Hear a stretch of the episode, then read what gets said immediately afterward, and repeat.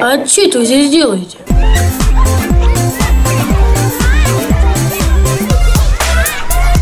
Привет родителям!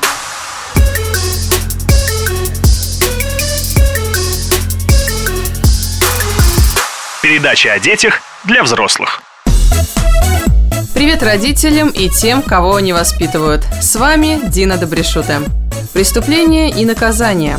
В процессе воспитания детей эти действия – обычное явление. Ребенок совершает проступки, родитель применяет карательные меры. Об эффективности наказания, средствах и способах воздействия на поведение ребенка говорим сегодня. Средства у нас есть. У нас ума не хватает. Сейчас ты у меня получишь. Ты наказан. Ох и влетит тебе. Подобные высказывания в адрес детей позволяют себе большинство родителей. При этом кто-то в качестве наказания ограничивается угрозами, кто-то идет дальше, применяя физическое воздействие. Как и когда наказывать, чтобы был толк? Попытаемся разобраться.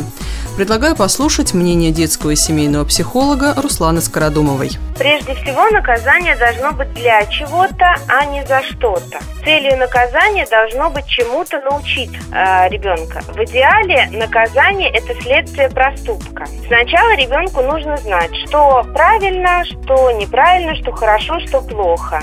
Задача родителей – предложить варианты, как правильно. Наказание следовать должно сразу за совершением проступка. Отсроченное наказание ничему не научит, а принесет только обиду. Спокойствие, только спокойствие. До трех лет ребенка лучше не наказывать вообще, советуют психологи, а предупреждать нежелательные ситуации. Пожалуй, этот совет актуален не только для малышей. Наказание – это следствие провинности. А всегда ли родители подробно объясняют, почему нельзя брать еще одну конфету? Или почему не стоит шумно вести себя в кафе? Прежде чем наказывать, поговорите с ребенком. Это сэкономит ваши нервы и поможет найти взаимопонимание. Очень много говорят и спорят о физическом наказании. На первый взгляд, это самый простой и быстрый способ заставить ребенка выполнять просьбы родителей. Но чему научит такой метод? Что касается физического наказания, ну, скажем так, это не полезный способ наказания. Он ничему не учит, кроме того, что если взрослые умные люди добиваются того, чего хотят силой, то ему-то почему нельзя в садике делать так же? Физическим наказанием чаще всего мы взрослые просто спускаем свои эмоции на человека, который не может ответить и защититься. А наказание все-таки не должно давать повода сомневаться в любви родителей.